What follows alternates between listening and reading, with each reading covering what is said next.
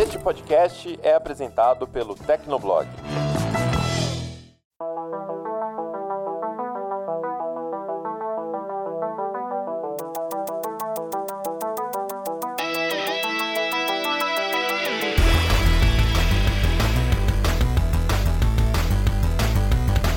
Fala galera, tá começando mais um Hit Kill, o podcast de games do Tecnoblog, eu sou a Vivi Werneck e hoje a casa tá cheia de novo. Eu queria dar um salve aqui pros meninos Ricardo Ciosi, André Leonardo e Ariel Libório. Tudo bem, galera? Oi, gente. Oi, Vivi. Oi, Ari. Oi, André. E oi, galerinha que tá ouvindo o Hit Kill. Tá tudo bem por aqui? Jogando muito Switch e meus, meu Xbox e por aí vai. Fala aí galera, fala Vivi, ouvintes, Ari, todo mundo. Estou aqui devidamente trajado de capuz e serei um, um, praticante de parkour devido a este programa que nós vamos, vamos apresentar aqui, então fiquem ligados. Vai não, meu querido, sua coluna não deixa mais não você ficar pulando nas coisas não. Olha o bullying. E aí Vivi, e aí Ricardo, André, ouvintes, tudo bem? Olha, hoje eu tô pronto para assassinar quem cometer injustiça aqui com os jogos, hein? Vai ter polêmica. Polêmicas, polêmicas. Vixe, vixe. E antes da gente começar esse programa, queria agradecer você que tá curtindo, comentando e compartilhando o Hitkill. Valeu, continua aí dando aquele apoio pra gente. Caso você também não tenha ainda assinado o programa, é só caçar a gente no seu aplicativo de podcast preferido. E se você também quer mandar algum recadinho pra gente, sugestão pros próximos programas, entre em contato com a gente em hitkill.tecnoblog.net, manda um recado no post que vai ficar no Tecnoblog ou também caça a gente nas redes sociais. Agora, sem delongas, vamos ao programa que hoje tem Requiesta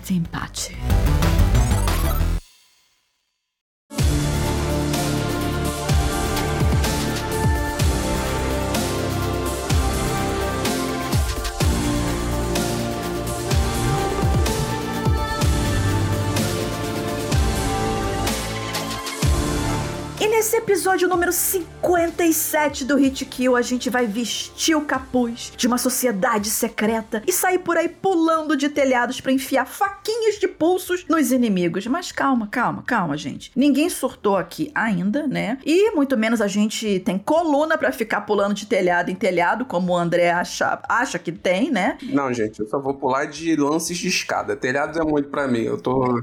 Mesmo assim é perigoso, hein? Cuidado, hein, né? Mas, gente, toda essa, bom, introdução extremamente forçada e dramática, né? É só para anunciar que esse programa é especial e a gente vai falar dos 15 aninhos da franquia Assassin's Creed, né? E, bom, nesse programa, né, nesse episódio, é, a gente vai bater um papo sobre mais focado nas nossas experiências com a série, né? O que, que a gente acha de melhor, o que, que a gente acha de pior, falar de algumas curiosidades e também, né, a gente não pode esquecer o que, que a gente espera do futuro dos assassinos da Ubisoft. E para começar esse papo, né, eu queria já levantar a bola aqui. Quem lembra de como tava a vida lá em novembro de 2007? 2007, né? Porque foi nesse ano que os jogadores conheceram. Vamos lá, eu vou tentar falar o nome do cidadão, hein? Peraí. Altair, beleza, saiu. Agora, Altair Ibn Lahad. Não, Ibn La... Não, Ibn Lahad. Ibn Lahad. Altair Ibn Lahad. É isso aí.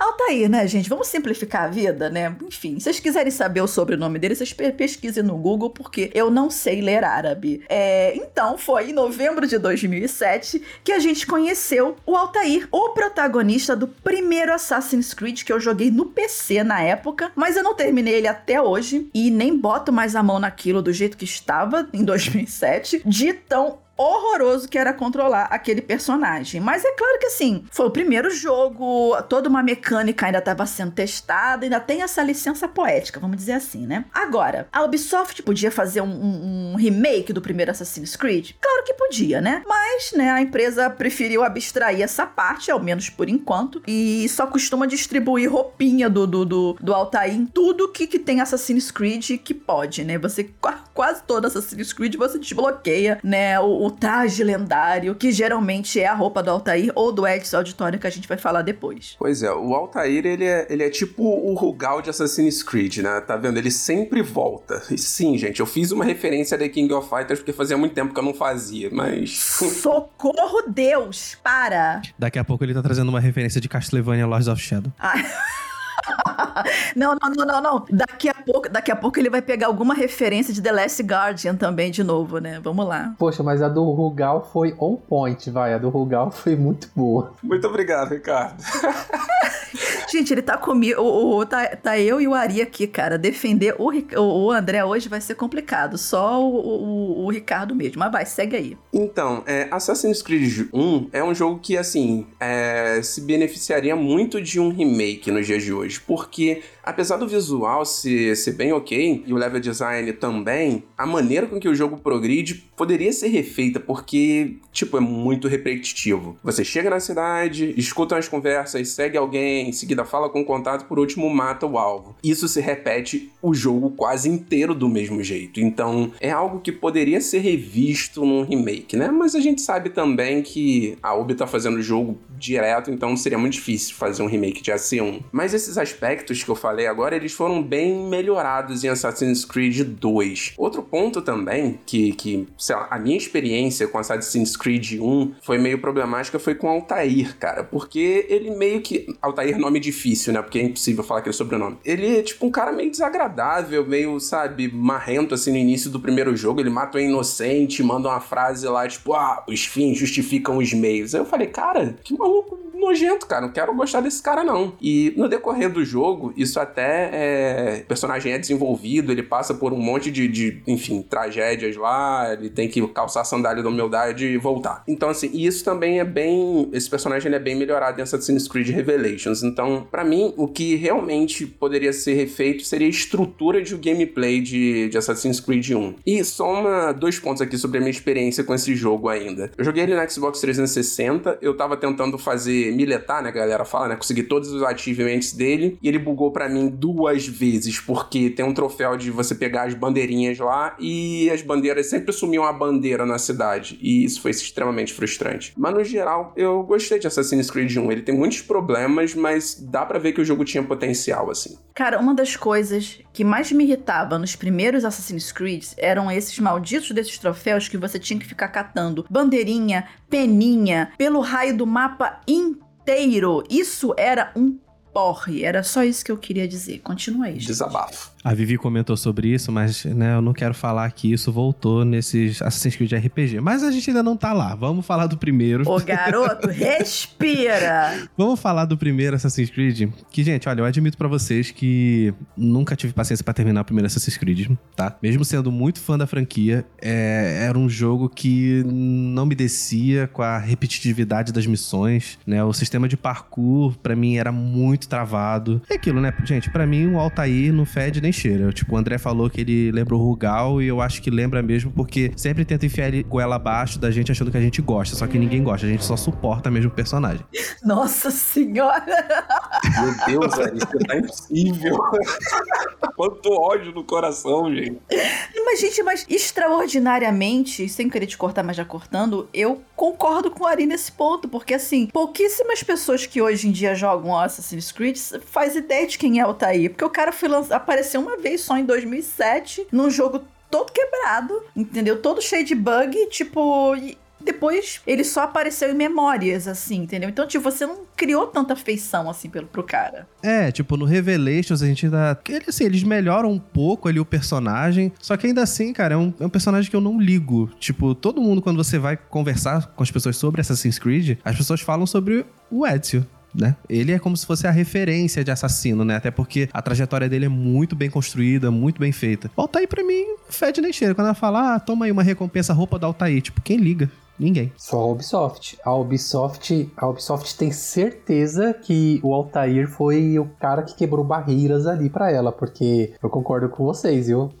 É, um dia a Ubisoft vai fazer uma biografia no E Entertainment, não sei se esse canal ainda existe, só sobre o Altair. O, mas é assim, é, eu só defendo um pouco porque assim, ele entrou num jogo muito que era o início ali, os caras não sabiam muito bem o que estavam fazendo, então ele é um jogo bem problemático. É, eu só queria jogar uma outra curiosidade aqui também. O Ari lembrou que o lembrou que o Assassin's Creed ele foi ele foi inspirado em Prince of Persia, ou como diz a Vivi, né? Prince of Persia, Prince of Persia. que era um, era um projeto chamado Prince of Persia é, Assassins, que foi o início desse projeto. Ele era um jogo de Prince of Persia e acabou se tornando um jogo de Assassin's Creed quando o projeto avançou. Então, no final das contas, os assassinos assassinaram o Prince of Persia.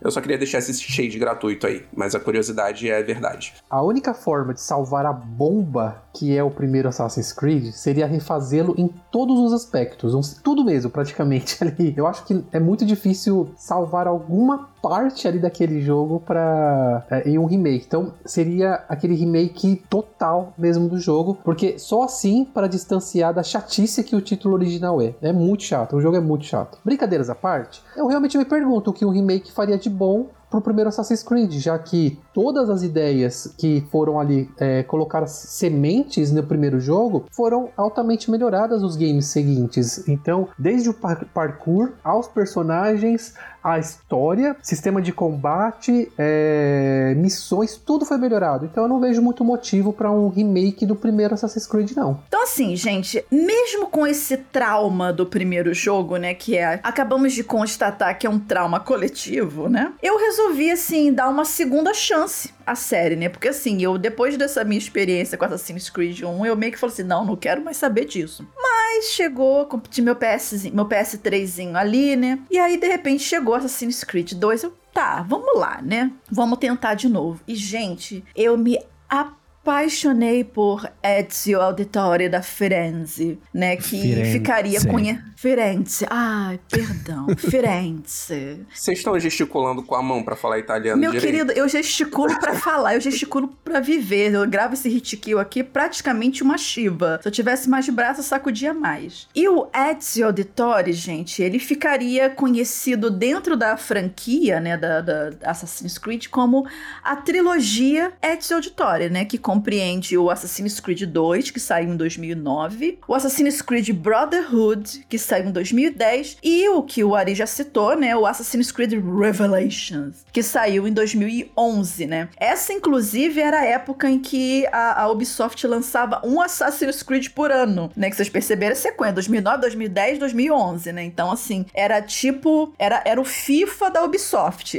E, tipo, saía um por ano, Assassin's Creed. E assim, foi nessa trilogia que a gente teve contato com, com a mecânica que, assim, vamos dizer assim, clássica, entre aspas, né, do gameplay da, da série, que mistura alguns elementos de furtividade, uh, uso do ambiente, né, e consequentemente uso do ambiente para se camuflar, o parkour, novamente, em tudo que ele conseguisse trepar, assim, sub, subir, subir, né, e Hum. subir. E aqueles assassinatos do tipo hit kill, ó, vamos fazer aqui uma promo, né, gratuita, né, que ele ficava escondido numas moitinhas assim da vida para poder fazer daqueles assassinatos com a Hidden Blade, né. E é claro que também teve, tem todo aquele conceito da, da Eagle View, né, que é aquela visão de águia, né, aquela visão de cima para você mapear os inimigos, que a própria Ubisoft replicou em tudo que ela pode. Então você vê essa Eagle View em Far Cry, você sai, você vê em tudo, tudo. Eles vão dar um jeito de botar alguma coisa voando em cima da tua cabeça para você poder é, é, marcar, taguear, né? Que a gente fala também, os inimigos, uma coisa assim. E assim, é, é só um, um, um- um adendo também. Uma das poucas coisas assim, além de ficar caçando bandeirinha que eu odiava nesses Assassin's Creed antigos, era que às vezes o stealth era obrigatório. Tinha, tinha algumas partes do gameplay que, por exemplo, ah, você tinha que entrar no, no, numa- num forte e chegar num ponto, num ponto X. Só que você tinha que fazer isso 100% stealth. Porque se você fosse detectado em algum momento, eles resetavam essa parte e você começava tudo de novo. Por mais que você já estivesse com a mão na maçaneta pra abrir a porta e pegar o troço, você voltava tudo de novo e isso dava um ódio que você nem imagina. Mas enfim, dos três jogos da, da, da trilogia do, do Ezio Auditore, o que eu prefiro até hoje é, é o 2, né? Que inclusive tem um, um- um troféu icônico no Assassin's Creed 2, que é o que você, que você ganha na, na cutscene. Que se eu não me engano é a, a Assassin's Born, né? Que é quando é, Ezio Auditore, ele literalmente ele nasce.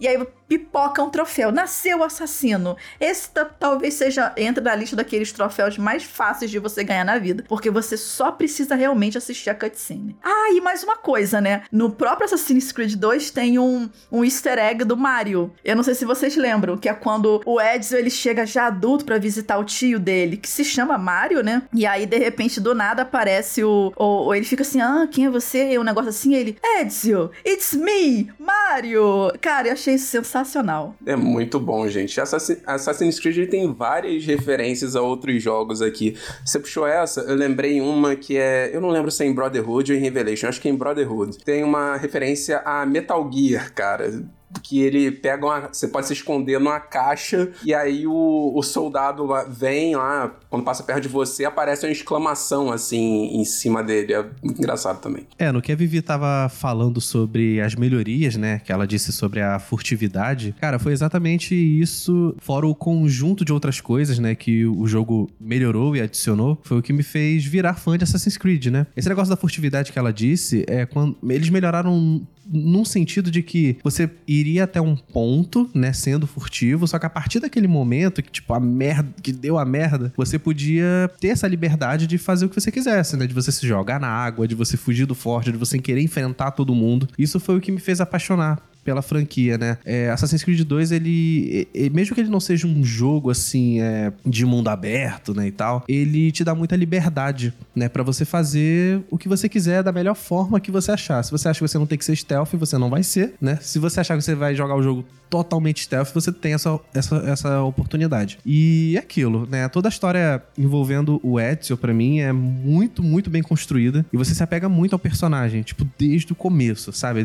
Literalmente, né? Desde o nascimento, né, dele. E é aquilo, o crescimento dele como herói, gente, é, é, é muito emocionante. E isso se junta com jogos que são extremamente bem feitos e polidos, né? Eu, eu, eu não sei se isso é uma lembrança meio errada, mas eu não lembro de ter enfrentado muitos bugs, né, na, nessas, né, nessa trilogia do Ezio. Eu sempre achei jogos muito bem feitos, né? Até pros padrões da, da Ubisoft, né? Que é conhecida por ter muitos bugs. Ó, o Shade de novo. A galera aqui tá, tá afiada hoje. Até o Ricardo tá mandando Shade, gente. Sei pra vocês verem. E aquilo, né, gente? Os cenários reconstruídos da Itália, né, nos dois primeiros jogos, e na Turquia, né, em Constantinopla no terceiro, é, são muito bem feitos né? E, e, focando aqui no terceiro, né? Que para mim os gráficos eram excelentes assim para época. Eu acho que era um dos jogos mais bonitos do Xbox 360 e do, P do PS3. E aquilo, né? As possibilidades, né? De matanças, furtividades, é, é a, a, grande quantidade de equipamentos, né? E de armas que você poderia usar para matar as pessoas, né? Para mim isso foi o que me fez apaixonar por Assassin's Creed, sabe? É,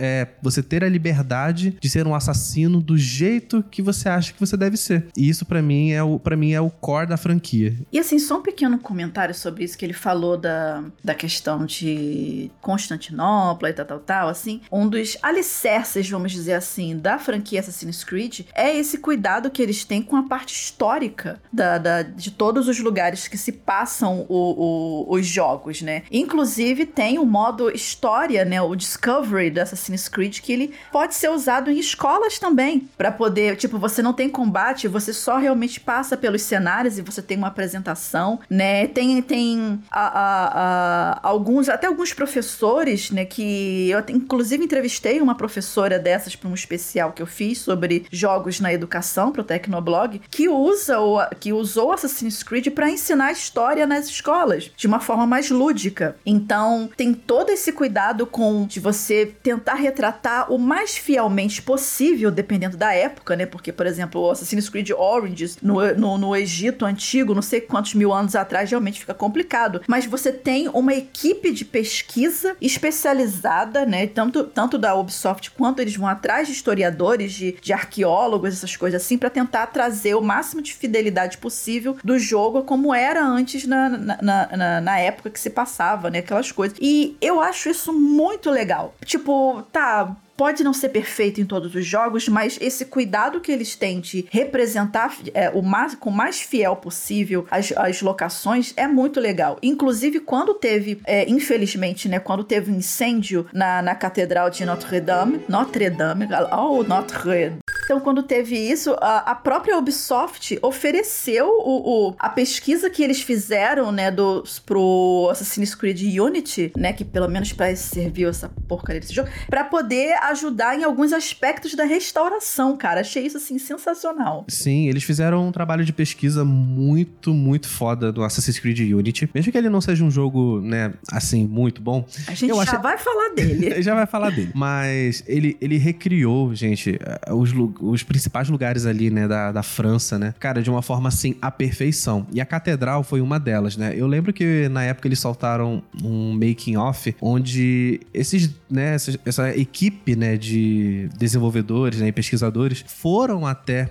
o local, né, onde era ambientado, onde foi ambientado o jogo. Cara, e eles tiraram fotos assim de detalhes, de detalhes, e isso transparece na sim, construção sim. do jogo. A Catedral de Notre Dame, né, que foi o que você falou, que teve um incêndio e tal, eles, cara, eles, eles deram os modelos 3D para eles reconstruírem como ela era antes sabe? para você ver o nível de fidelidade. E eu lembro que a minha primeira experiência com o Unity foi, assim, foi exatamente essa, porque foi o primeiro Assassin's Creed de nova geração, né, ali da oitava. E, cara, eu achava os gráficos daquele jogo sensacionais. Eu, eu, eu não sei se vocês, mas eu acho o Unity muito, muito, mas muito bonito e bem ele feito. Ele é muito bonito mesmo, sem dúvida alguma, é muito bonito. Artisticamente ele é muito bonito mesmo, tipo, os contrastes, a construção das cidades, é tudo muito bem Sim, feito Sim, tipo, mesmo. parece que eles usaram todo aquele talento que eles tiveram para reconstruir né, as cidades ali é, mais antigas na trilogia do Ezio, e aqui, com o poder de hardware, eles conseguiram colocar a visão deles para fora, porque você via que era muito notável a diferença, né, de, do, do Assassin's Creed de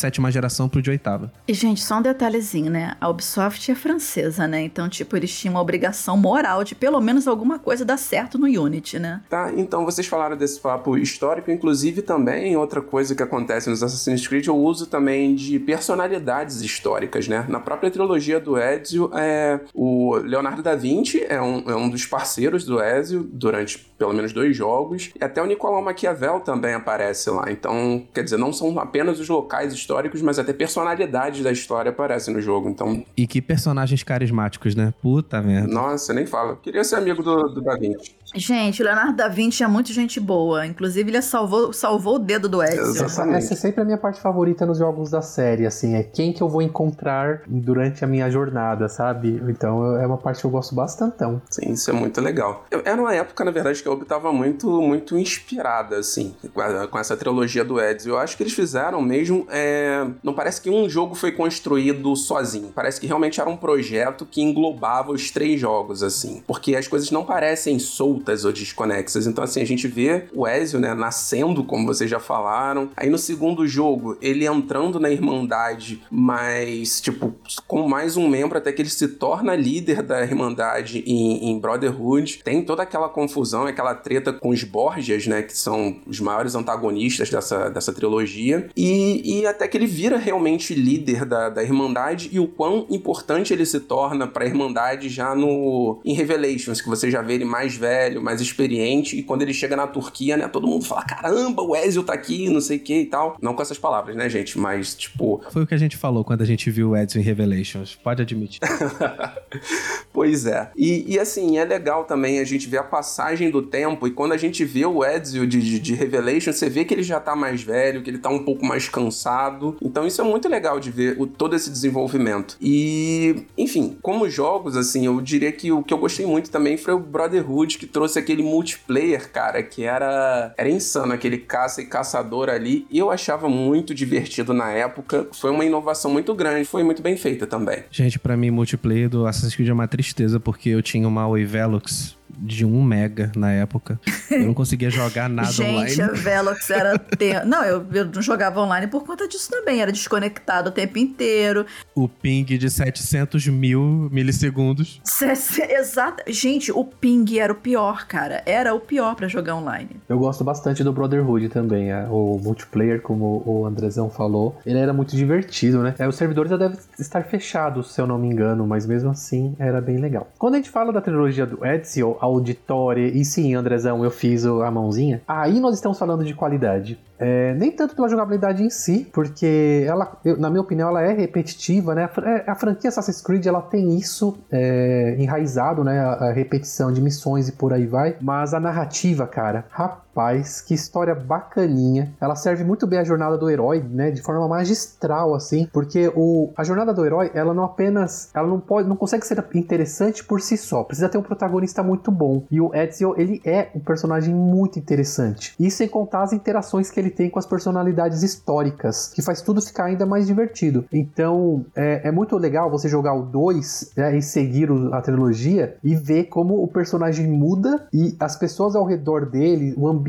tudo muda junto, sabe? Então, essa trilogia do Ezio é muito, muito, muito boa. Eu ia só fazer um parênteses aqui, só com que assim, a gente vê todo o todo o desenvolvimento do Ezio até a aposentadoria dele em Revelations, quando inclusive ele encontra o Altair, né? É uma cena muito legal da série, inclusive, muito bacana. E assim, o, o Ezio, para quem tem curiosidade em saber como é que é o final da vida do Ezio, é, eu recomendo procurar aí assistir um, um curta chamado Assassin's Creed Embers. Sim, boa, que boa. É uma, é uma animação que mostra ali os últimos dias do Ezio, ele já velhinho e com a vida dele e como ele ensina uma outra assassina chinesa. É, enfim, segue o legado com essa outra assassina chinesa que inclusive é a protagonista de Assassin's Creed Chronicles. Então fica a dica aí também.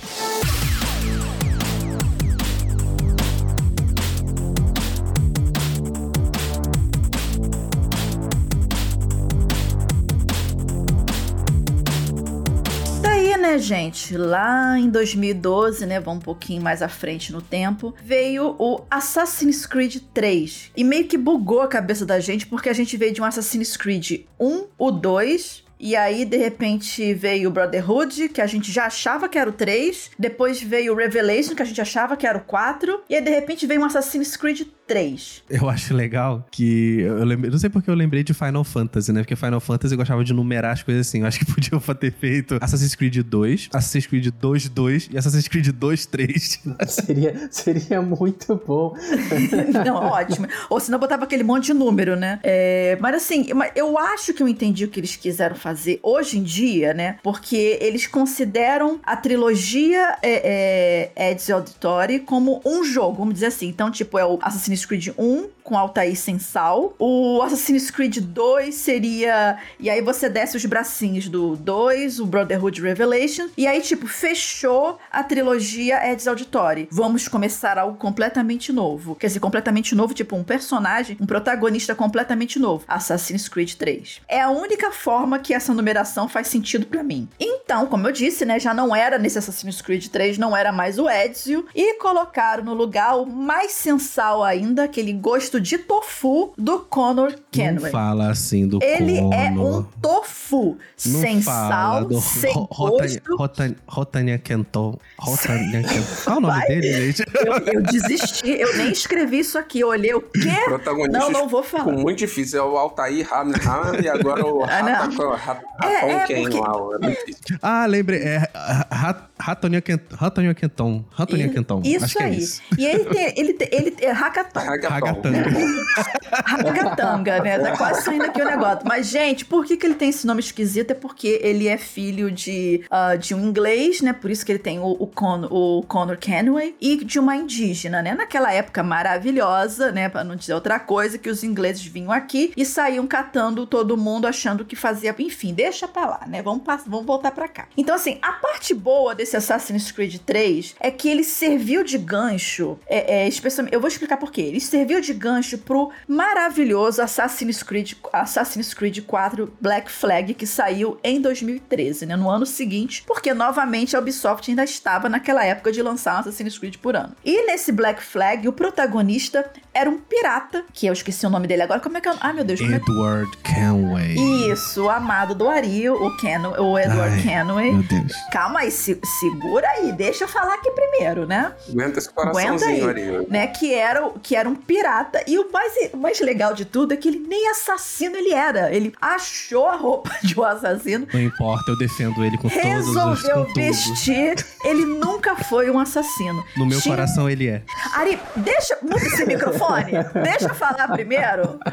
Se segura aí, por favor. Eu sou Você muito se- fã do Ari, cara. Tá louco. Você se comporta aí, por favor? Deixa eu falar a minha parte primeiro. Então, como eu tava dizendo, gente, tá? Foca aqui no que eu tô falando. Ele não é, nunca foi um assassino, mas isso nunca impediu nada pra esse jogo existir, tá, gente? Vídeos jogos de hoje em dia. Então, assim, ele nunca fez parte do clã dos assassinos, mas tinha uma assassina realmente que fazia parte do clã que aparece em algum momento do jogo, só pra dizer que, ah, não, beleza, mas tem um- uma referência aqui. Mas assim, isso, isso é, um, é, é um detalhe. Porque o que importa mesmo do, do Black Flag é, a é uma mecânica de gameplay inédita na série até então, né? Então, tipo, que estreou nesse jogo, que era a exploração um pouco mais livre dos mares. Um pouco mais livre, porque, tipo, obviamente ia chegar num certo ponto que o jogo ia te mandar voltar, senão você era desincronizado. E as batalhas navais. Gente, aquilo foi assim. Chegou uma época, eu jogava tanto essas batalhas navais que chegou uma hora que, tipo, eu, esque... eu abstraí o restante do jogo e só ficava nisso. Era realmente muito legal. Muito legal mesmo. Sim, sim. É, não, sem dúvidas, assim. O pessoal falou do, do Connor, né? Ele é realmente meio apático, mas eu vou. Eu vou hoje eu tô, tô cara legal. Hoje eu tô o tira bom aqui. Eu tô tentando defender as pessoas aqui, os jogos. Mas vamos lá. É, ele era meio apático, mas eu acho que é muito por causa do roteiro do jogo que não ajuda, né? Porque, sabe, toda situação em que o Connor aparece, ele parece um menino de recados de todo mundo. Ele fala lá com, com o Reitan, que é o pai dele, aí ele fala: Ah, vai buscar não sei o que, vai encontrar não sei quem.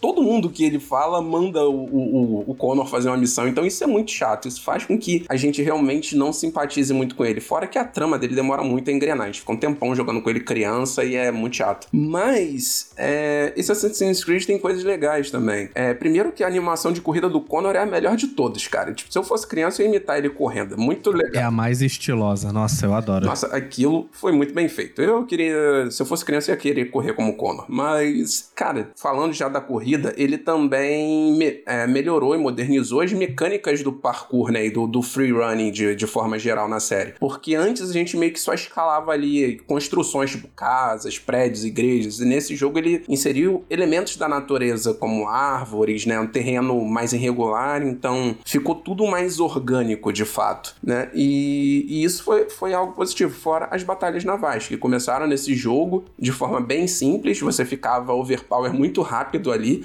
Tu afundava os barquinhos lá da galera muito fácil. E isso foi muito melhorado em Assassin's Creed 4 lá, o nosso famoso assassi o no- nosso famoso Assassinos do Caribe, né? Que é, cara, Boa. que é muito, muito legal, cara.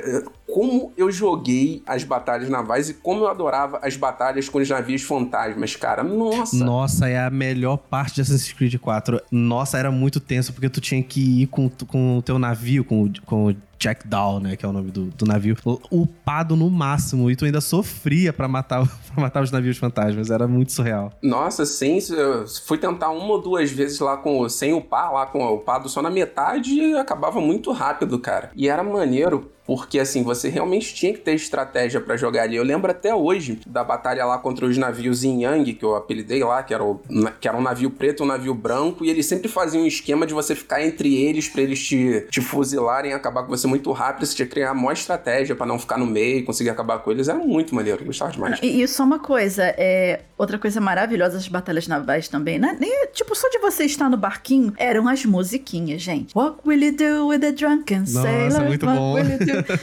Pô, isso era muito bom. E só uma curiosidade da- dessas batalhas navais do Black Flag é que elas inspiraram também a, a- a- a atual lenda urbana da Ubisoft, que é o Skull and Bones. Né, o que ele, ele. A ideia é ele ter saído um pouco depois do, do, do Black Flag, como um spin-off das batalhas navais, porque eles fizeram que, que essa modalidade de jogo fez tanto sucesso que a Ubisoft olhou para aquilo. Hum, vamos fazer um jogo só disso. Eu me lembro de ter testado uma build na E3 de 2016, se eu não me engano, que eu testei lá na, na, na- numa apresentação da Ubisoft. Já tava legal e depois a gente só foi ouvir falar disso de novo, tipo esse ano, ano passado, uma coisa assim. Acho que foi esse ano ainda. Mas o Skull and Bones, ele é uma, uma, um spin um jogo spin-off desse conceito das batalhas navais que começou no Black Flag. O pior é que a Ubisoft perdeu totalmente o timing com o Skull and Bones, assim, porque... Exatamente. Sim, sim. Porque já tem o da Ubisoft, da Ubisoft não, perdão, já tem o da... Da Rare. Isso, do, do, do Xbox, É o Sea of. Thieves. Sea of Thieves. Aí só, só os fãs mais assíduos, né, como o nosso querido Ari, vão lembrar realmente do... do- é, vão associar o Black Flag com o Skull and Bones, Gente, sabe? mas eu já esqueci isso com o Embone já. Eh, Pois tema, é. de, tema de pirata já ficou lá atrás. Hoje em dia não tem mais espaço, não. Enjoei. É, a gente pode falar então que o navio encalhou, né? Meu Ai, Deus do céu.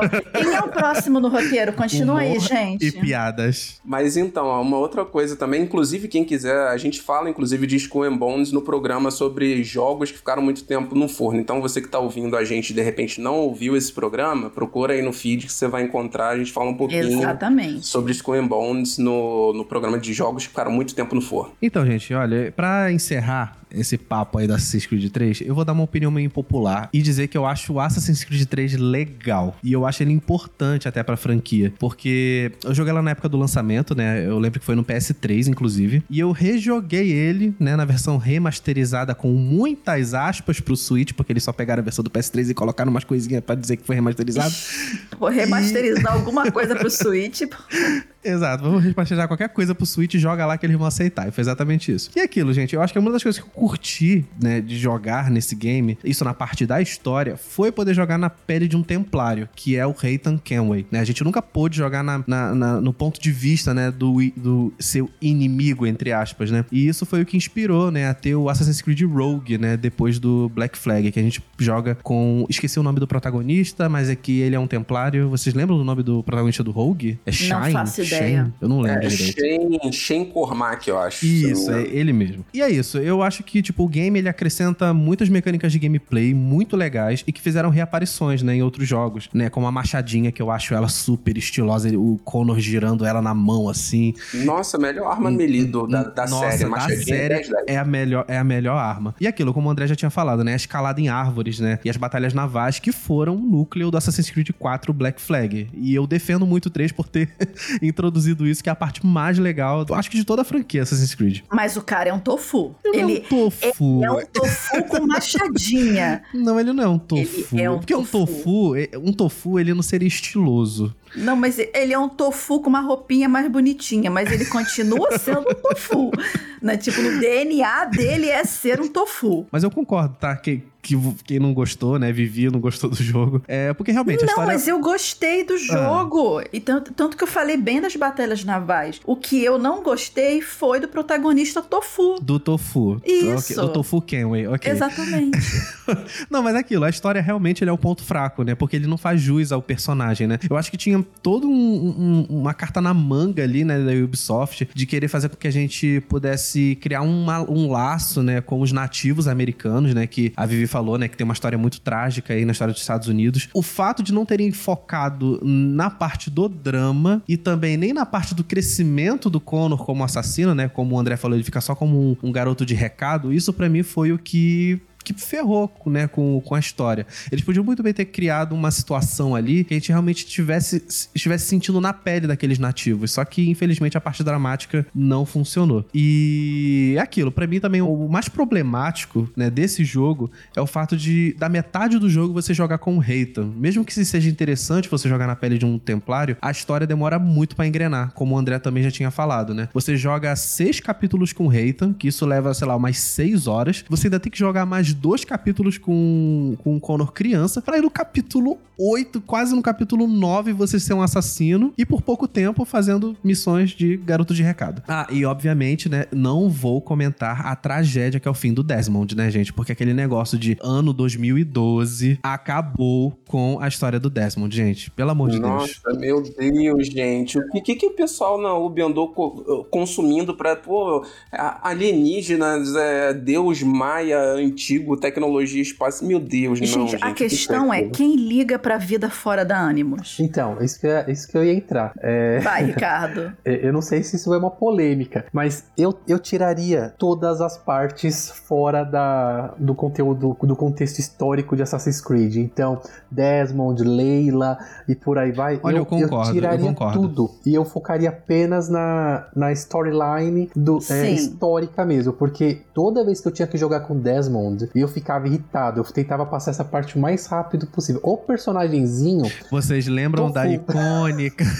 Vocês lembram da icônica cena do Desmond no Rio de Janeiro?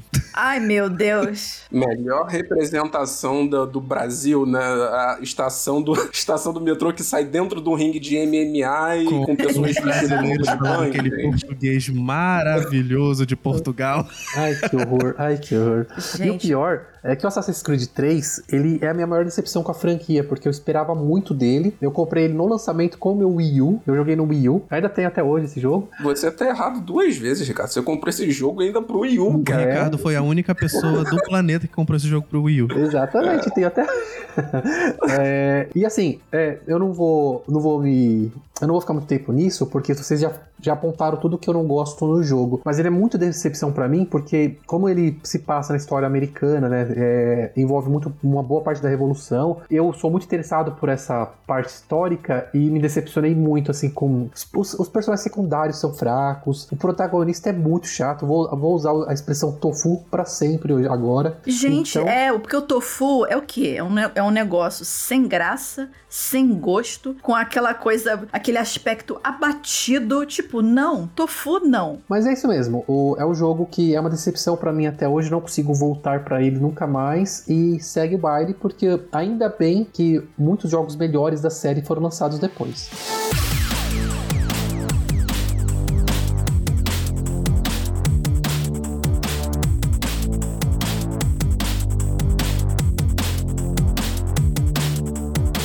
Antes da gente começar o momento polêmica desse programa, sim, tem mais momento polêmica, inclusive um, Tan, tan. Exato, inclusive um po- polêmica ainda maior, que inclusive as polêmicas viraram tradição aqui no Hit Kill, né? É, eu queria começar a jogar aqui algumas coisinhas na fogueira com vocês, né? Então vou levantar essa pergunta pros meninos aqui. Qual ou quais foram as maiores bombas que Assassin's Creed já lançou até hoje e por que que é o Unity? É, vai aí. É, como eu mencionei, o primeiro é intragável. No entanto, dá pra relevar porque a franquia ainda estava nascendo. E eu não joguei o Unity, então não dá pra eu apontar o Unity. É, então a minha bomba mesmo é o terceiro. Não tem jeito, não. Ele não inovou em nada. Ofereceu uma história muito desinteressante e um protagonista tofu que esquecemos que os créditos rolam. Acabou o jogo, você não lembra mais o protagonista do Assassin's Creed 3. Então, esse- essa é a bomba pra mim. Gente, olha só. É, pra mim.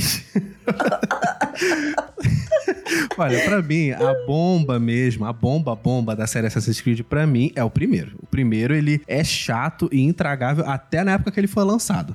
Até lá em 2007 ele já era um jogo insuportável. Mas assim, eu vou defender o Unity da malvada da Vivi, porque Ah, eu que acho absurdo.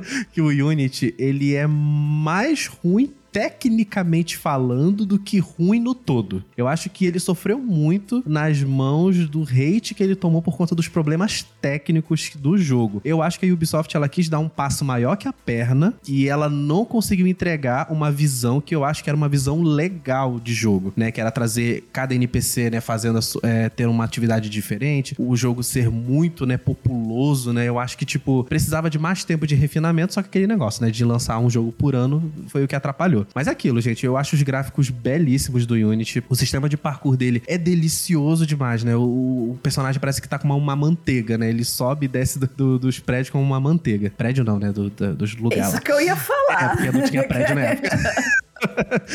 e aquilo, eu- a história é meio Romeu e Julieta? É, mas funcionou pra mim. Eu gosto dessa, da, da história do Unity, tá? Mas pra mim é isso. O erro da Ubisoft nesse jogo foi dar um passo maior que a perna e o pior mesmo é o primeiro Assassin's Creed. E o 3 eu vou defender de vocês, tá? Vocês estão sendo Tofu. injustos com o Tofu. Olha só, eu também. Por... Engraçado isso, né? O Unity tá sendo um jogo que tá sendo defendido aqui e eu também vou ter que fazer, vou ter que fazer isso. Mas assim, eu considero um ponto baixo na franquia o ano de 2014, né? Porque foi uma época em que todo mundo, né, tipo a comunidade, até a própria imprensa já estava comentando que a Ubisoft estava lançando muito jogo anualmente, então tava num ponto de saturação meio esquisita. E o que, que a Ubisoft fez em 2014? Não lançou só um jogo, resolveu lançar dois. Então ela lançou Assassin's Creed Unity e lançou Assassin's Creed Rogue, né? O Unity para nova geração naquele momento, né, que era o PS4 e o Xbox One, e o Rogue era uma experiência menor para o PS3 e o 360, que era a geração. Nossa, a- a- só, só um adendo. O Rogue, eu acho ele uma pérola que ninguém jogou. Eu acho o Rogue muito bom.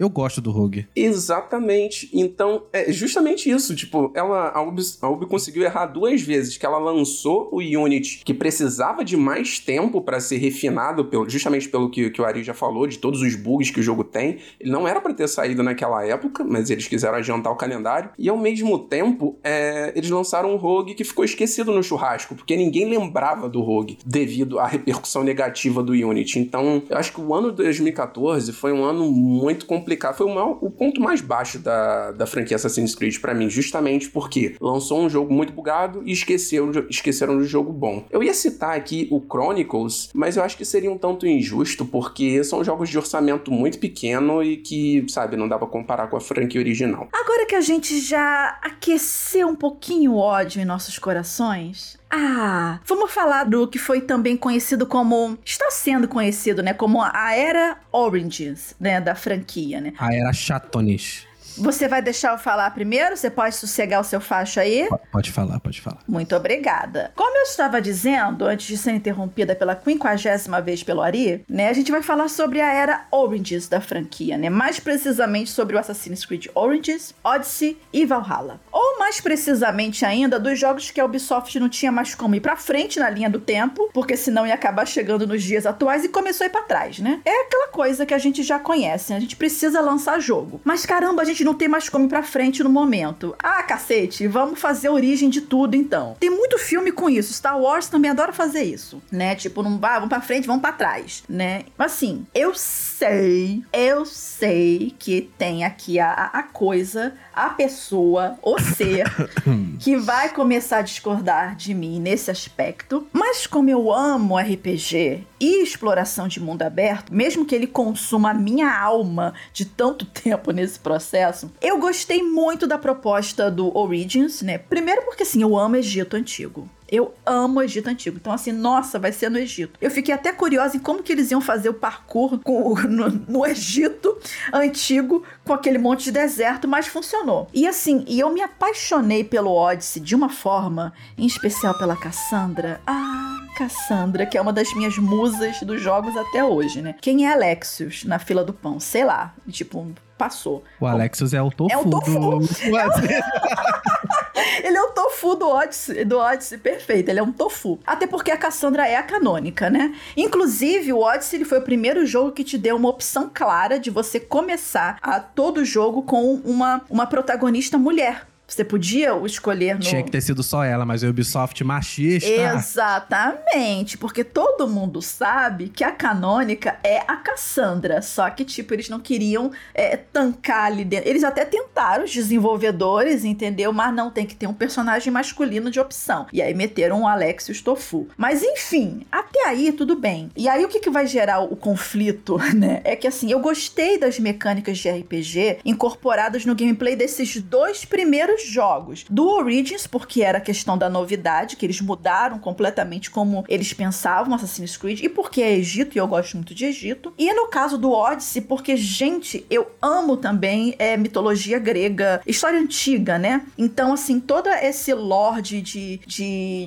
de das metusas, minotauros, essas coisas assim, e de você poder explorar as ilhas, isso consome um tempo absurdo, mas é tudo tão lindo e tão envolvente que eu me predispus a jogar tudo, inclusive todos os DLCs. Só que aí, beleza, para mim, ali fechou. Tipo, beleza, eu gostei dessa minha experiência RPG de Assassin's Creed. Acabou aqui. Vamos ver se no, no próximo jogo eles pegam um pouco disso, mas, tipo, dá uma enxugada. Mas não. Fizeram Valhalla, que para mim é too much. 90 horas em média só para fechar a campanha principal. Socorro. E aí eu já, a partir do Valhalla, eu concordo com o Ari de que chega, não dá mais para ter, porque o Valhalla, ele tipo, ele já podia ter acabado com 40 horas de jogo e eles continuaram empurrando a, a, a história. Agora sim, Ari, você pode falar, criatura. Então, gente, olha, eu sei, eu sei que Assassin's Creed precisava de uma renovação na época. A Ubisoft, né, saturou com um monte de lançamento anual e cada vez mais repetitivo. Mesmo que eu defenda o Syndicate, eu acho o Syndicate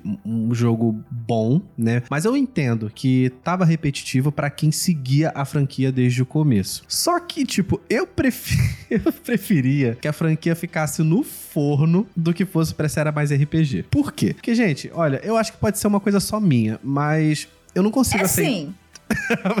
eu, não sei- eu não consigo aceitar um sistema de skill tree e level up num game que tende a te contar uma obra de ficção baseada na história da humanidade. Eu acho que o foco disso é ah, o ambiente. É os personagens, é o encontro. Eu sei que houve isso, só que eh, acaba que o jogo ele te força a você, né, upar pra poder continuar na história, a você ir atrás de farmar coisa pra você fazer seus equipamentos e upar seus equipamentos. Isso pra mim eu, eu não gosto, eu acho que não faz parte do core do que Assassin's Creed é, entendeu? E pra mim, Assassin's Creed ele é interessante porque era a forma de como ele era conduzido. Ele te dava ali uma certa liberdade de exploração pra você fazer side quests, buscar baús, invadir fortes. Só que ele não te impedia de fazer isso, né? Nessa era mais RPG, você é obrigado a upar teu personagem pra aprender golpes, fazer certas atividades, enfrentar certos inimigos, o que pra mim deixa o jogo muito chato, porque você tem que fazer Quem é coisas chato é in- você. não, é, deixa eu terminar de falar. Porque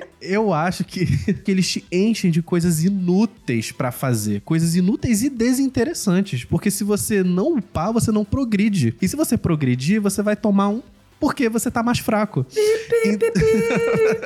então, tipo, o jogo te prende a seguir o modo história se você quiser ser uma pessoa que foca só no modo história e não quer jogar também na dificuldade mais idiota do jogo. Porque, porra, eu não, preciso, eu não tenho que jogar no easy pra poder não precisar upar pra poder continuar a história. Eu quero pelo menos jogar no normal e ter uma experiência ok, né? De progressão. Mas eu, eu não sinto isso.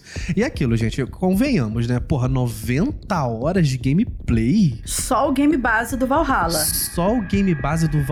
Eu sei que o Origins e o Odyssey não são tudo isso, mas eles ainda assim são jogos muito longos. E eles são muito longos não porque tem muita coisa pra contar, e sim por, por tudo que eu já falei. O Odyssey tem. O Odyssey, ele é maravilhoso e eu Tá, vou tá, defendê-lo com minha Ó, não, vida. não, mas assim, eu tô sendo um pouco duro demais com essa trilogia RPG, mas é porque eu tô falando mais das mecânicas do ah, jogo. Sim, sim, Mas sim. eu considero a história do Odyssey muito, muito boa. E não só a história do Origins e do Odyssey, né, que eu acho muito boas, mas também como a ambientação e os gráficos que são muito, muito, muito bons. É aquilo, né? Tudo que a Ubisoft tava tentando fazer lá no Unity e no Syndicate, ela conseguiu entregar, assim, na ambientação e no, e na- e no contexto histórico, né, que ela apresentou no Origins e no Odyssey. Nessa parte eu defendo. Agora, a mecânica de gameplay e essa coisa mais de focar em, faz, em level up skill tree, pra mim foi o que matou Assassin's Creed pra mim nessa era. Ah, eu gostei. Assassin's Creed não é The Witcher. Olha só, garoto. Olha, o garoto. Enfim, and- and- gente, alguém puxa aí, por favor, e continua falando, porque senão a gente vai se matar aqui. Bom, gente, de- deixa eu entrar aqui pra, pra esses ânimos esfriarem um pouco. Tô vendo o, cli- o clima está um tanto quanto pesado, está um tanto quanto quente, então deixa eu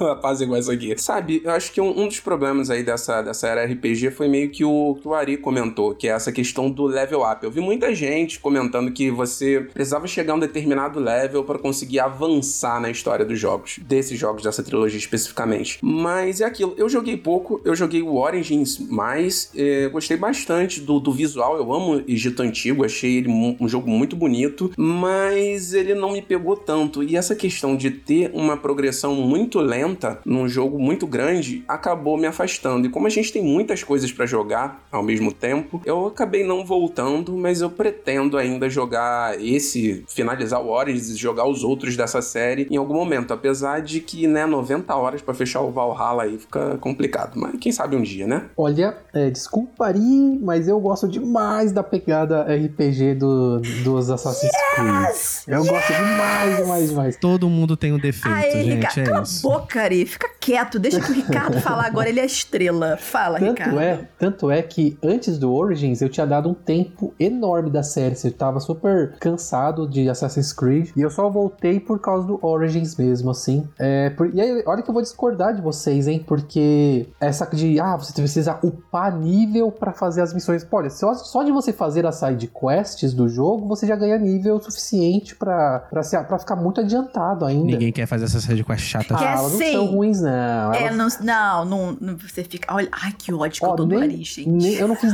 é, eu, não, eu não lembro de nenhuma Fat Quest, por exemplo, que é uma coisa que eu odeio em RPG, é, no Origins. E, e a história é boa. o- os personagens eles dão. é, eles, eles são tridimensionais, o que eu acho bem legal. Porém, aí eu tô com vocês, né? Sacola, meu. 100 horas de gameplay pra terminar uma aventura. Não, no aí Origins, realmente não né? dá. Não no Origins, Não, claro, foi o mas- Valhalla. é, então, assim, é, é chato. E, e, e, claro, né? Como tem trocentas side quests, algumas delas são totalmente desnecessárias. E 50 milhões de baús. É, é. Ah, que assim, os baús também são, são partes que eu meio que desencano, assim, não, não, não fui muito atrás. Mas pra você fazer as conquistas, você precisa coletar ah, não, os conquista, baús. sim, mas aí conquista é conquista, gente. Conquista é conquista. Aí, Os baús. Nossa, o platinador que vive em mim chora É. ouvindo esse- é, esses é, comentários, não gente. tem, aí, aí tem que seguir em frente, né? Eu, eu escolho a dedo do jogo que eu vou platinar, e Assassin's Creed não é um deles. Mas assim, eu, eu curti demais a jornada, só que Só que eu sinto que esse direcionamento aí de 100 horas de gameplay, RPGzão, tá, tá chegando no limite e tá na hora de mudar de novo. E assim, gente, guerras à parte entre os participantes desse podcast, depois a gente em off, a gente se, se entende ou não. Vamos virar a chavinha aqui de novo e agora eu queria saber de vocês, meninos, quais os jogos da franquia mais te marcaram? E pro bem ou pro mal? Eu já dei meus pitacos aqui, mas depois eu falo também. Bom, gente, é meu jogo favorito da série, né? Eu fiquei muito entre Black Flag e Brotherhood, mas eu vou ficar com Brotherhood, porque, né, além dos personagens carismáticos, todo o elenco, eu gostei muito daquele multiplayer, cara. Era muito legal. Eu no- adorava ver minha Damarossa passando ali no meio da multidão, fazendo a galera se matar, enquanto eu tava ali de boa, curtindo. Então, assim, era um modo muito, muito divertido, muito equilibrado pra época que reuniu uma boa comunidade no jogo. Então, assim, Brotherhood é meu favorito entre todos eles. No meu, no meu caso, é, eu tenho dois, que é o Black Flag,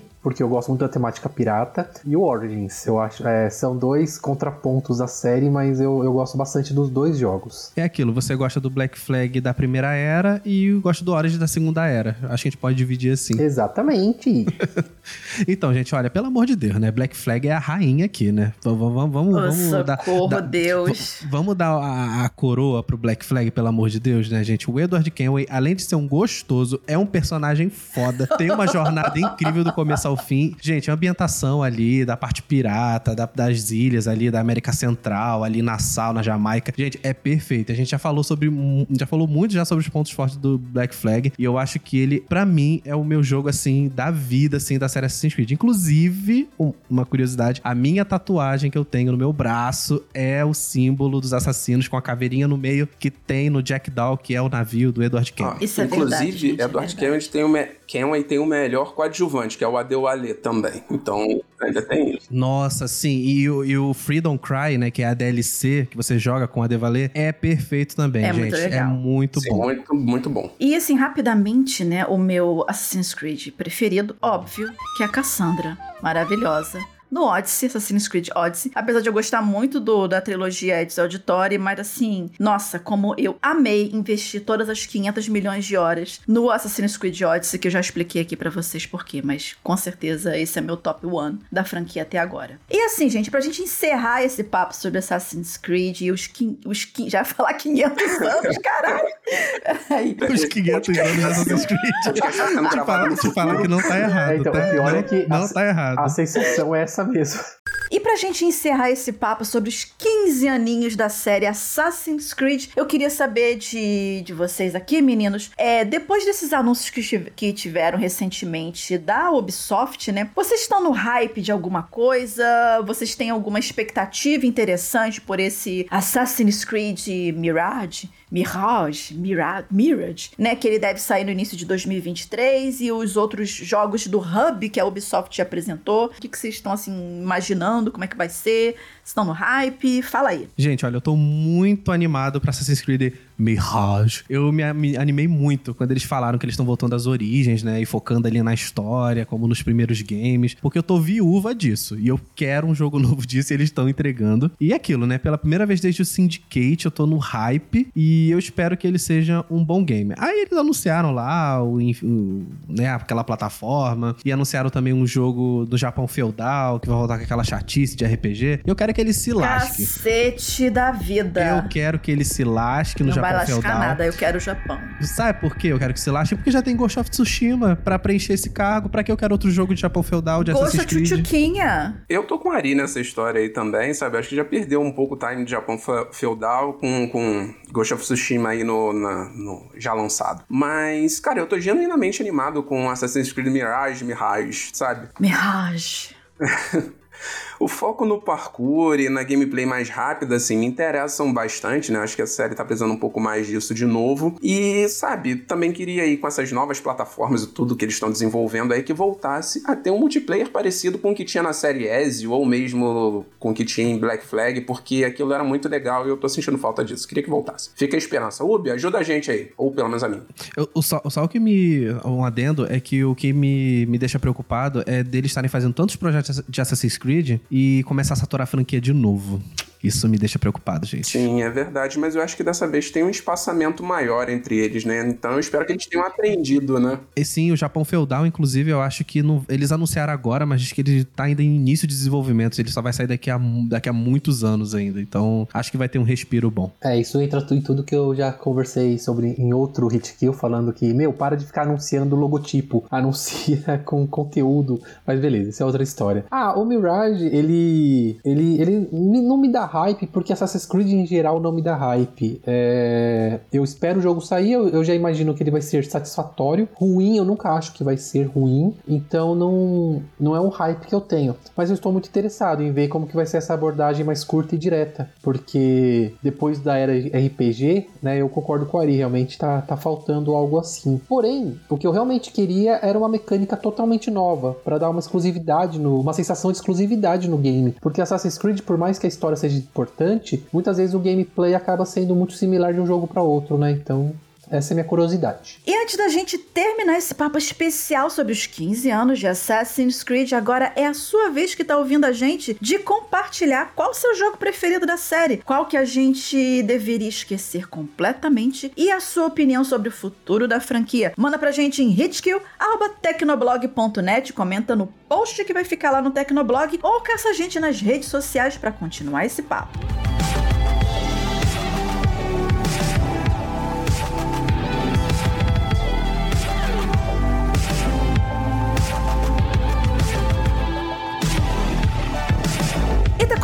Aquele bloco maroto, crocante, maravilhoso, que é o quê? As dicas de jogos, né? Que a gente joga alguma coisa atual, antiga, e pensa, hum, tá, beleza, vou lá levar pro pessoal, vai que eles curtem também, né? E a minha dica de jogo para esse hit kill, número 57, é a Plague Tale Requiem. O, o Requiem, ele é, é um jogo, assim, de aventura, furtividade, tem um pouquinho de ação, e ele é uma sequência direta de A Plague Tale Innocence, então se você não jogou o primeiro game, joga antes de encarar essa essa continuação da saga de Amicia de Rune e o irmãozinho dela, o Hugo, né? E assim, sem dar spoiler e muito rapidamente, a história do Requiem, assim, evoluiu muito em relação ao primeiro jogo e dá para notar principalmente aquele amadurecimento da Amicia que praticamente se torna um exército para poder proteger o irmão dela, né? E a, e a narrativa ela começa a ficar bem mais emocionante, assim, da metade pro final, e o final é assim, meio que mind-blowing, mas deixa um gostinho meio de, de agridoce na boca, né? Aquele bittersweet da vida, mas vocês vão entender jogando. Já o gameplay, ele continua assim, muito focado em furtividade, e assim, a Missy ela come o que o diabo amassou, tipo, no, durante o primeiro jogo e nesse. E mesmo assim eu senti que ela poderia ter aprendido um pouco mais em relação à defesa pessoal, para não ficar tão dependente do, do, do, do estilingue dela para quase tudo. Mas assim, é legal de jogar, tem uns probleminhas de esquiva. Você, de vez em quando, o, o, os controles eles vão ser mais inimigos seus do que os ratos. Mas assim, dá para aproveitar o gameplay de boa e é super gostosinho de jogar. E, e aí, tanto a Missia quanto o Hugo são assim, moram no meu coração. No mais, a Plague Tale Requiem, assim, tem uma trilha sonora super envolvente, evoluiu muito no visual, trouxe mais lugares para você visitar e deixa até você explorar um pouquinho mais os cenários, mesmo ainda sendo assim com um foco mais linear, ele é bem mesmo segue o roteirinho ali da narrativa. Super vale a pena jogar. O game ele faz parte do Xbox Game Pass, mas você também consegue jogar ele no PS5, PC e Nintendo Switch. Então, minha dica de jogo para esse hit kill é a Plague Tale Requiem. Segue aí. Bom, o jogo que eu estou jogando, que eu vou indicar aí, é o The Last Oricru. O nome é muito curioso. Ele é um, ele é um jogo que mistura Souls-like, então o combate é desafiador, você morre, você tem que voltar onde você morreu para recuperar as coisas, só que com muita narrativa, né? Então escolhas a la Mass Effect que vão afetar é, com quem você se alia e por aí vai. O jogo acabou de ser lançado, ele não é Ah, ele, desculpa, ele foi lançado agora recentemente para Xbox, PlayStation, nada disso Nintendo Switch. E o jogo ele não é aquela coisa, não é aquela maravilha que você vai se aventurar por dezenas de horas, mas se você curte Dark Souls e curte escolhas, é né, um RPG mais focado em narrativa, então vale aí a pedida de The Last Ori Crew. Ele tem uma pegada meio indie, mas ele é, ele é interessante sim. Então, a minha dica de jogo é Roller Drone. Você imagina uma mistura de Jet Set Radio, Tony Hawk Pro Skater e Max Payne. Pois é, isso aí que é Roller Drone, tá? É um jogo de patinação que mistura patinação, manobras e tiroteio num torneio perigoso controlado por uma mega corporação. O jogo ele tem ali um visual cel shading bem simples, mas ele é bem estilizado, então o jogo tem muita personalidade. E obviamente o ponto de maior destaque aqui é a jogabilidade, né? As competições elas são disputadas em arenas com muitos pontos que permitem manobras, tipo bows, rampas, paredes, trilhos. Então, assim, é, a tônica é você precisa usar esses elementos para fazer manobras estilosas enquanto atira com armas, pistolas, escopetas e granadas matando os inimigos para fazer pontos. Quanto maior a pontuação, mais bônus você ganha e você consegue avançar nas fases. Tá? Conforme você mata os inimigos, tem a barra de multiplicador, né, que vai aumentando. O jogo ele consegue gerar um bom equilíbrio entre fazer manobras e disparar azeitonas na galera. Então, é, você não precisa ficar muito preocupado em focar em uma das duas coisas. O jogo tem um equilíbrio muito bom, você não precisa se preocupar em controlar o personagem para ele não cair, porque o boneco não cai então, ele é bem agradável para jogar nesse ponto. A trilha sonora, ela consegue combinar bastante com a ação. Em muitos pontos, ele parece quase um jogo de ritmo, enquanto você, sabe, esquiva, foge dos tiros e faz poses estilosas atirando no, nos outros competidores. Então, ele é bem legal. Ele foi lançado aí para PS4, PC e PS5. Ele tá um pouquinho caro hoje, tá tipo 159 reais, mas assim, é o tipo de jogo que vale a sua atenção no momento em que ele tiver numa promoção aí. Então é isso, minha dica de hoje foi Roller Drum. E a minha dica de jogo para esse Hit Kill é Young Souls. Ele é um jogo de estreia da desenvolvedora One P2P. E, cara, eu posso dizer que eles acertaram em fazer um jogo divertido. Porque Young Souls ele é um jogo de beaten up, né? Estilo Cadillac Dinosaurs, Streets of Rage, com uns toquezinhos de RPG para deixar mais interessante, né? Para dar um toque novo pro beaten up. E aqui você controla dois irmãos, né? Que são órfãos desde bem novinhos e um dia acabam sendo adotados por um cientista, né? Que eles chamam de professor. Óbvio que é da merda, né? E o professor ele é raptado, né? Com goblins ameaçando invadir a superfície. E obviamente os irmãos vão ter que se meter, né? E dar a porrada lá em todo mundo. E aquilo, gente. Aqui tem tudo que um bom beat'em up precisa ter. Né? Os irmãos podem rolar, se defender, aparar golpes e fazer combos né, com a sua arma principal. Mas o que me cativou mesmo é que o jogo tenta sempre se desprender desse básico e ele adiciona uns elementos de RPG, com a possibilidade de pegar itens mágicos durante a jornada. E esses itens dão características diferentes pro personagem, né? E você também tem como equipar conjuntos, esses conjuntos dão é, atributos bônus pro personagem. E junta o fato, né, de que eles vão aumentando de nível conforme o jogo vai progredindo. E aquilo, né? Juntando essa mecânica né, de beat'em up com RPG deixa os combates muito intensos e muito frenéticos. Né? O jogo ele entrega uma progressão muito gostosa né, por conta dessas diversas possibilidades né, que o jogo te dá de estilos de gameplay. Mesmo que ali no meio e no fim do jogo né, tudo possa ficar um pouco repetitivo, até um pouco injusto na dificuldade, porque sim, é um jogo bem difícil do meio pro final. Eu acho que isso não tirou o brilho do jogo para mim, não. E os gráficos né, do jogo são muito bons, porque ele foi produzido por uma equipe de dois devs. E assim, assim, o jogo tá muito bem polido, bem feito, e o estilo de jogo ali eu posso dizer que é um pouco Coach of the Lamb, né? Uma mistura meio com gráficos 3D e 2D. Mas é isso, gente. Essa é a minha dica de jogo para esse Hit Kill. Young Souls está disponível para Switch, PlayStation 4, PlayStation 5, Xbox One, Xbox Series e PC.